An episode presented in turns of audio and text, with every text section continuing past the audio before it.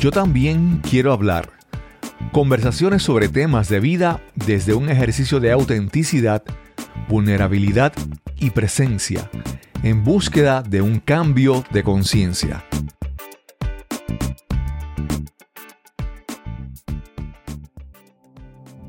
Hace unos años me desperté de madrugada y mis pies descalzos en el piso tocaron agua. Serían tres, dos de la mañana. Y para mí, en ese momento, yo dije, ¿qué es esto? No se supone que haya agua en el piso. Entré al baño, encontré la gotera y la, la detuve. Y a esa hora de la madrugada, con todo el sueño que tenía, que confieso, cuando toqué el agua dije, me acuesto de nuevo y no, y no quiero saber más del agua. A esa hora de la madrugada me levanté, busqué el balde, el mapa y estuve una o dos horas recogiendo el agua. En ese momento yo no procrastiné. Fui directo y resolví lo que había que resolver. Me transporto a mis años de, de escuela superior y yo recuerdo cómo yo le daba largas a los trabajos y a los proyectos para estar dos días antes con el estrés y la ansiedad al tope. Eventualmente, yo les diría que hace como dos o tres años hice una prueba de Mind Sonar para descubrir esas partes de mí que puedan estar relacionadas con la postergación y descubrí que yo tengo una manera lenta de responder a las situaciones y a la crisis. Eso puede ser bueno cuando es algo que es una emergencia y tú necesitas una persona calmada que pueda tratar la situación con, con tranquilidad. Pero cuando son decisiones que necesitan ser respondidas ahora, para, por ejemplo, para no perder dinero, yo le doy larga al asunto. Dicen que la postergación se le conoce como el arte de dejarlo para mañana. Y es como insidiosa. Porque sí, yo lo voy a hacer, pero no ahora, lo voy a hacer después. ¿Qué es la procrastinación? ¿Es una condición? ¿Es, es un rasgo de la personalidad? Podremos mirarlo a la cara y decirle, no me gustas, quiero resolverte. Bienvenidos a otro episodio de Yo también quiero hablar.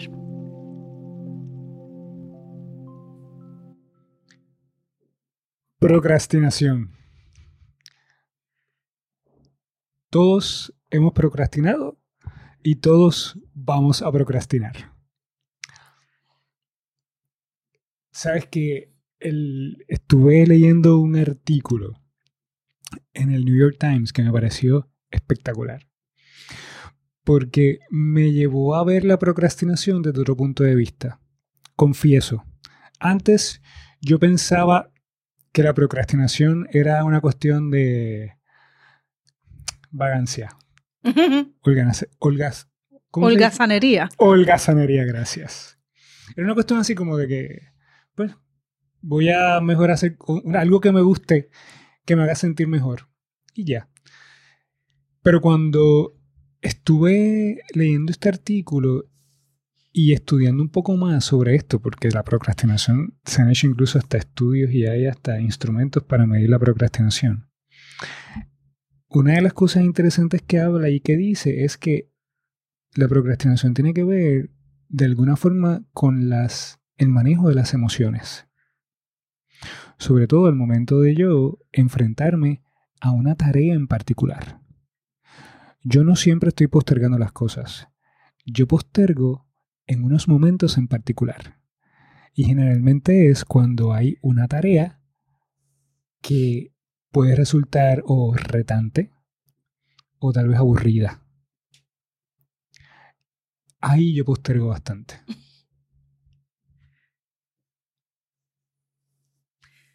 La postergación, porque no voy a decir la otra palabra porque se me lengua la traba. no, me, no me sale. Hasta decir la palabra es difícil. Sí.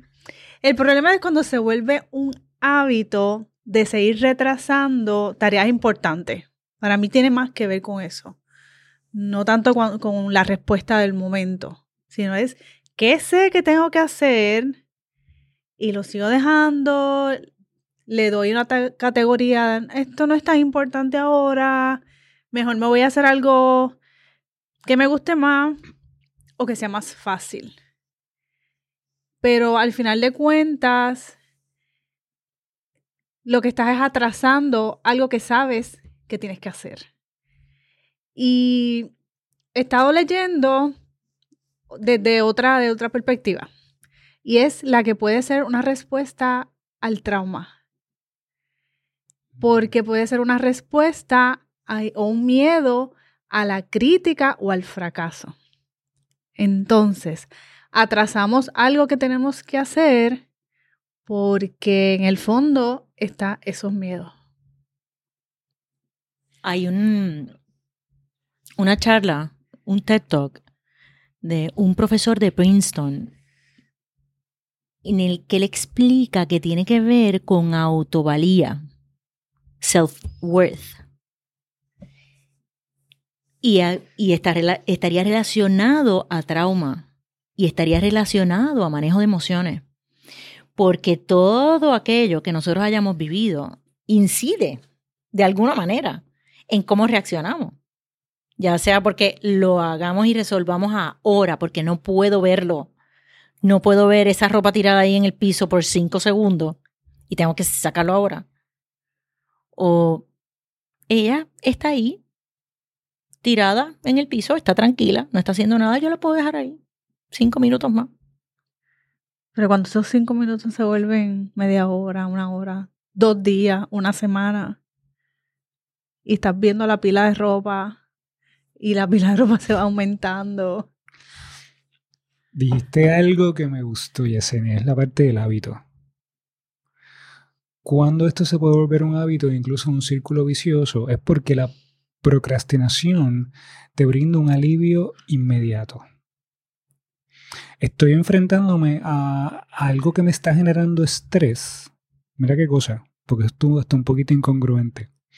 Me estoy enfrentando a algo que me genera estrés porque, porque por la razón que sea no lo puedo llevar a cabo en este momento, porque no me siento incapaz o porque me da miedo, por la razón que sea, depende del evento o lo que tenga que hacer.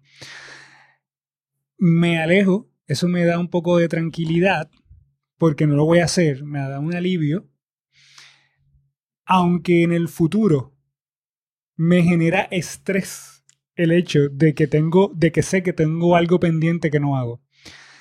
Y esto se vuelve entonces en un círculo vicioso, en donde la procrastinación se puede incluso hasta convertir en un mal hábito. Y casi como me, me viene la imagen esa de la bolita de nieve bajando por la montaña. Y se va haciendo más grande. Al, principio quizás era simplemente hacer un informe en el trabajo, por decir. O vamos a lo de la ropa. Era la, la tanda de ropa de ese día. Esperaste un día, dos días, tres días, ya son dos tandas más.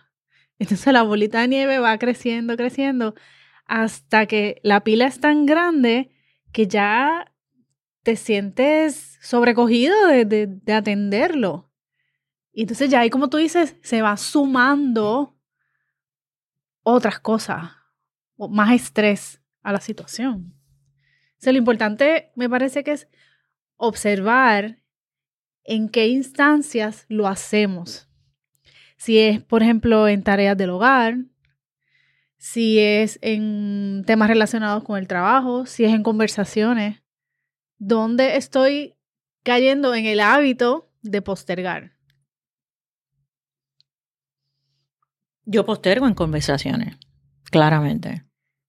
Conversaciones importantes. Y muchas veces por postergo en cosas importantes. Pero estaba haciendo el ejercicio cuando me estaba preparando de, ok, Mariné, Ya, ya tú sabes que postergas, pero vamos a ver dónde no postergas. Porque cuando te concentras en lo que no hay, no ves lo que hay. Entonces dije, mira, tú pagas a tiempo tu agua, tú pagas a tiempo tu casa, tú eres responsable con tus deudas, tú eres responsable cuando alguien te llama para pedirte un consejo, tú eres responsable el responsable es la habilidad de responder. Hay unas cosas a las que yo respondo oportunamente. Y eso demuestra que tienes o que tenemos la capacidad de sí hacerlo. Entonces hay, hay que observar que no es porque no tengamos la capacidad que postergamos. Son otras, otras conversaciones que, que vienen detrás. A mí me pasa, como dijo Misael, yo postergo tareas aburridas, las postergo. Chacho, todos. Pero, pero el problema es que el grado de estrés que me generan es igualito que, que cuando postergo cosas importantes. Porque el estrés tiene que ver con esto que me imagino que me va a pasar. Exacto. Con lo mismo con la postergación, que me imagino que esperar es mejor que soltar y que y que va a ser mejor, porque mañana lo puedo hacer. Y es eso, por eso lo, lo, la dificultad. Entonces,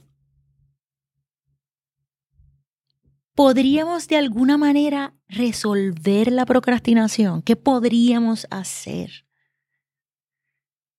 Yo pienso que, número uno, identificar si es en todo, en nuestra vida o en qué áreas es que lo estamos haciendo. Mm. Eso es bien importante. Que una vez puedes identificar en qué áreas, pues lo puedes, lo puedes atender, lo podemos atender. Y una vez se hace eso, poder identificar si la motivación es miedo al fracaso, ¿qué pesa más? ¿Ese miedo al fracaso o el logro de, de haber alcanzado eso que se necesita hacer? Entonces, ponerle una balanza igual, es que si yo termino esto, lo completo, el sentido del logro va a ser tan grande que eso podría ser esa, esa motivación de entonces ponerlo en acción, como tú dices, que al final es, es eso, ponerlo en, en, la acción lo que estamos postergando. Identificar qué emoción o qué estado se siente cuando, cuando estás postergando. Si es ansiedad lo que te genera, si es este, si es miedo, o si es alivio, lo que tú hablabas. O sea, ¿Es ansiedad lo que me provoca o es alivio? Sí, alivio porque lo suelto y no lo, y no lo, trabajo. Exacto, porque lo suelto en ese momento me está dando un alivio. Es una cuestión. Y, y, tiene que ver mucho con, con, cómo funciona nuestro cerebro. Si en este momento enfrentarme a esta tarea me, me hace sentir de alguna forma que es una amenaza, me, automáticamente así. O sea, me siento amenazado. ¿Qué voy? A protegerme, a cuidarme. Postergo. No voy a bregar con esto ahora. Brego después. Trabajo con esto después alivio en este momento. Pero se siguen sumando luego.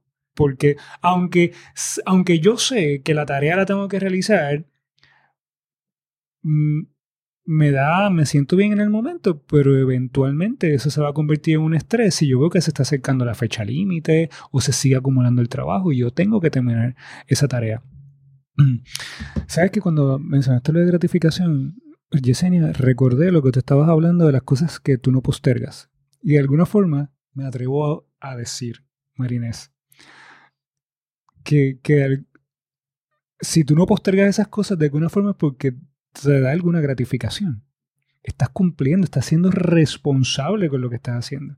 Por tal razón se te hace más fácil realizar esas tareas que postergarlas. Por ejemplo, mantener, pagar tu vehículo al día, los días que son, eso es un estímulo grandísimo, porque te está ayudando también con tu empírica de crédito. O sea, vamos, vamos a ver este punto. Así que definitivamente la gratificación juega un, papel muy importante con el, el, procrastinar, procrastinar o no procrastinar. Algo que yo, y creo que lo he mencionado en otros podcasts, a mí me gusta mucho esto de romper en pedazos las cosas, porque a mí me funciona si yo quiero, si yo quiero atender la situación una situación que yo sé que me está generando estrés, una tarea a la universidad, una tarea a la oficina, yo trato de ver cómo yo puedo romper la tarea en pedazos más pequeños para ir poquito a poquito. Un paso a la vez. Un pasito a la vez. A veces, si tengo que escribir un, hacer un escrito, escribir una carta, una carta oficial, que difícil a veces se me hace comenzar. Es como que, mira, y yo me siento, y yo empiezo, vamos con la primera oración, tax. Ok, ahí se queda. Sí, a, veces me tengo hasta que parar, hacer otra cosa y volver de nuevo a la carta para ver cómo trabajo esto. Pero hay momentos en donde yo tengo que desarrollar un email profesional y yo he postergado emails profesionales porque no sé cómo entrarle al tema. No sé de qué manera tocar esto para que suene profesional, profesionalmente, sin que suene tampoco como que estoy enviando un regaño o algo así. Entonces, yo lo que hago es que trato de coger el, el, email y ir poco a poco en pedazos. Primeramente comienzo con esta primera oración, le evalúo, me va, a veces tengo que hacer otra cosa, vuelvo de nuevo y me siento, y poco a poco las cosas van cogiendo forma. Eso yo creo que es un consejo que le podemos dar a las personas que nos escuchan. Si tú entiendes que hay una tarea que es demasiado abarcadora, que cuando la miras te asusta, pues mira, mira a ver de qué manera tú comienzas a hacer esto en pequeños trozos, pasito a pasito, hasta que tú puedas llegar a completar lo que tienes que completar. Sí, a mí me hizo reflexionar lo que, dice, lo que dijo Marines de es que hay otras cosas que no lo hago. Y entonces es, ok, déjame reflexionar porque soy efectiva en esas otras áreas, que yo lo puedo ver en mi caso. Y porque no estoy siendo tan efectiva en las cosas que sí estoy, estoy postergando, que me pueden dar, en mi caso son cosas más, más grandes, proyectos o trabajos que tengo que hacer. Y lo, lo podríamos atender simplemente accionando. me siento. Y a veces es simplemente sentarte y escribir el, el como tú dices, el saludo. Y ir dejando que, que vaya, ok, no ya hice el saludo, ahora déjame otra oración. como el mismo mensaje, lo destruyes. Sí, sí. Este cantito, este cantito, este cantito, y después, sí. oh, eso me funciona. Como coger esa idea, esa idea y, empezar a, a, dividirla en diferentes ideas, hasta que poco a poco lo vaya construyendo. Jessina, también hablabas algo de las emociones. Aquí, tomando algo que hablamos del episodio de, emociones, hablamos de que las emociones nos dan información. Si cuando yo procrastino, identifico una emoción en particular, algo yo tengo que ver qué información me está dando esta emoción. Si lo estoy haciendo por, por miedo, ¿qué información me está dando ese miedo? Ese miedo es por qué. Porque me estoy sintiendo amenazado, porque a lo mejor es, es una tarea que yo me siento incapaz, pues que yo puedo hacer entonces para comenzar a adquirir esas destrezas que me ayuden a mí a, desarrollar esa tarea. Y otra cosa que podemos hacer es, si tú logras identificar una emoción en particular al momento de tú, de tú estar postergando alguna tarea, mira qué información te está dando. A mí se me aloja físicamente en el estómago, porque ahí es como el asiento del miedo, en mi caso. Y la procrastinación yo la siento como, como este temor a algo, ya sea a completar o a lograr, más que, más que a no hacer. Claro, pero es que detrás de ese lograr es que está el miedo. Si lo logro y no me sale bien, si lo logro y me critican, si lo logro y no les gusta. El que dirán. Ajá. Me encanta que estemos tocando este tema de esta forma porque rompe este esta idea de que procrastinar es una cosa, de una changuería, es una cosa de que es vagancia. En realidad no. No, Cuando, tocamos, cuando tú tocas el tema de la procrastinación de una manera seria y profunda, tú te das cuenta de que aquí hay razones de peso para uno postergar. Hay un libro reciente de Adam Grant, que es un, otro profesor, que se llama Think Again, piensa de nuevo. Y en unas conversaciones que él ha tenido con este Malcolm Gladwell, que es, otro escritor bien conocido, ellos hablan de la procrastinación y Adam Grant trae un estudio que se hizo sobre cuando estás haciendo trabajos de envergadura, como un trabajo de investigación, que tienes que hacer el escrito y luego presentarlo. Sabemos que aquellos que lo dejan para última hora no, no son tan efectivos. Pero hay un cierto grado de procrastinación que es necesario para gestar, para que esas ideas se, como que se cuezan. Lo echas en la olla, lo de, la tapas y lo dejas ahí un ratito, y luego afloran. Lo que no recuerdo es ese cuánto tiempo es lo que se necesita. Y me imagino que en cada persona es diferente. Porque si tú sabes que dos horas antes de hacer una presentación no, no, no puede dos horas antes de, de, ir a la presentación estar todavía en la computadora afinando. Hay algo, hay algo que nos está deteniendo cuando lo dejamos para tan tarde. Pero si, si dos días, una semana es ese periodo en el que puedes utilizar la procrastinación como parte de tu proceso de responder a algo, pues cada cual tiene es como dijo Yesenia, hay que accionar de alguna manera para ver dónde y cómo ajusto. Yo creo que lidiar con la procrastinación es conocerme. Es autoconocimiento. Y una, una de las cosas que, que, me, que me gustó del, del, artículo que, que encontré en el New York Times, precisamente hablaba de eso, de autoconciencia una, una de las claves para poder entender la procrastinación, por qué procrastinamos, es la autoconciencia. Conocer el, el, qué estoy sintiendo, qué me puede estar provocando la procrastinación, qué hago con eso. ¿En qué área de mi vida qué es que está ocurriendo? Exacto, definitivamente. Sí, porque si en conversaciones, una persona que haya recibido trauma de eso no se dice, cállate la boca. Los niños no hablan cuando los adultos están hablando. Ese tipo de conversación puede hacer que una persona no hable. Y en conversaciones serias y difíciles, procrastine para no escuchar a la otra persona. Porque se imagina una respuesta traumática. Hay, hay algo que, que habla de las personalidades de la postergación. hay cuatro tipos. Dice que uno es, es que yo trabajo mejor bajo presión. Y me confieso que yo soy una de esas. Quizás viene un poco de, no sé, de cuando estudiaba arquitectura y teníamos las fechas de entrega, pero a veces me someto a eso, a sentirme en, en tanta presión de que ya llegó la fecha, de que ya no puedo esperar más, y ahí sale porque sale, o sea, no, no tengo opción y y tengo que terminar. Está el que dice, ay, es que ahora no tengo ganas. El que lo, no, que ahora no, este no es el momento. Y ahí se, se deja llevar por, por, un poco ese momento de, mejor hago algo que me guste más. Y lo deja. Está el que, es que yo estoy muy ocupado. Yo estoy muy ocupado y no puedo atender eso ahora. Y el cuarto sería el que busca siempre la novedad o algo nuevo.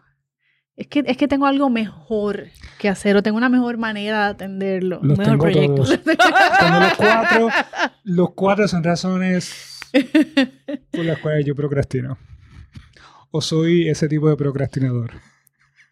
Definitivamente, entonces estoy ocupadísima, pero puedo estar tres horas viendo Netflix. Claro. Claro, es algo que me causa una gratificación inmediata, mejor que sentarme a escribir un trabajo de la universidad. Vamos a poderlo de esta forma. Todo es relativo. Sí, claro que sí, claro que sí. ¿Y con qué recomendaciones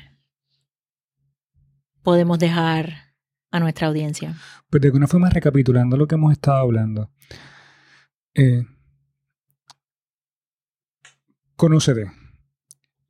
Trata de evaluar cuando sientes que estás procrastinando, en qué momento lo estás haciendo. Si logras identificar una emoción, ¿qué, emoción es y qué información te está dando? Y si sientes que te estás enfrentando a algo que es muy complicado, muy grande, en lugar de quererlo abarcarlo grande, todo, pues mira a ver de qué manera comienzas a, a romper esa, esa tarea en pedazos que te hagan mucho más fácil y simple el comenzar a realizarla hasta que la puedas completar. Yo les diría, sumando a lo que está diciendo Misael, identificar en qué áreas de mi vida en específico lo estoy haciendo, en qué tareas en específico y para qué, qué hay detrás de, de, de eso. Y ver si se puede deber a trauma, si es porque tenemos alguna de, la, de las personalidades que dijo Yesenia, si tenemos ese libreto de, de estoy ocupada, lo puedo hacer mejor, para otro día, mañana es mejor, lo dejo después. Y reconocer, mirar, dónde, dónde está, dónde funciona y dónde no. Porque sabemos que un poco de procrastinación puede apoyar. Claro pero ¿dónde no apoya o dónde sientes que no apoya? Y para no seguir postergando el cierre de este episodio, nos despedimos. La postergación es parte de nuestra vida. ¿La queremos o no la queremos? Hay que verlo. Eso es como, como los padres. Los padres te tocaron y tienes que trabajar con eso. La postergación nos toca a todos. Tenemos que trabajar con ella. Hasta un próximo episodio. Yo también quiero hablar es un podcast editado por Kevin Reyes Ortiz, arte gráfico por Yesenia Rodríguez, producido por Cristóbal Colón para podcastingpuertorico.com. Si también quieres hablar con nosotros, te invitamos a que nos envíes una nota a nuestro email, gmail.com Si no entiendes la dirección, te la escribiremos en las notas del programa. Quizás puedas participar en nuestro podcast. Te esperamos en el próximo episodio.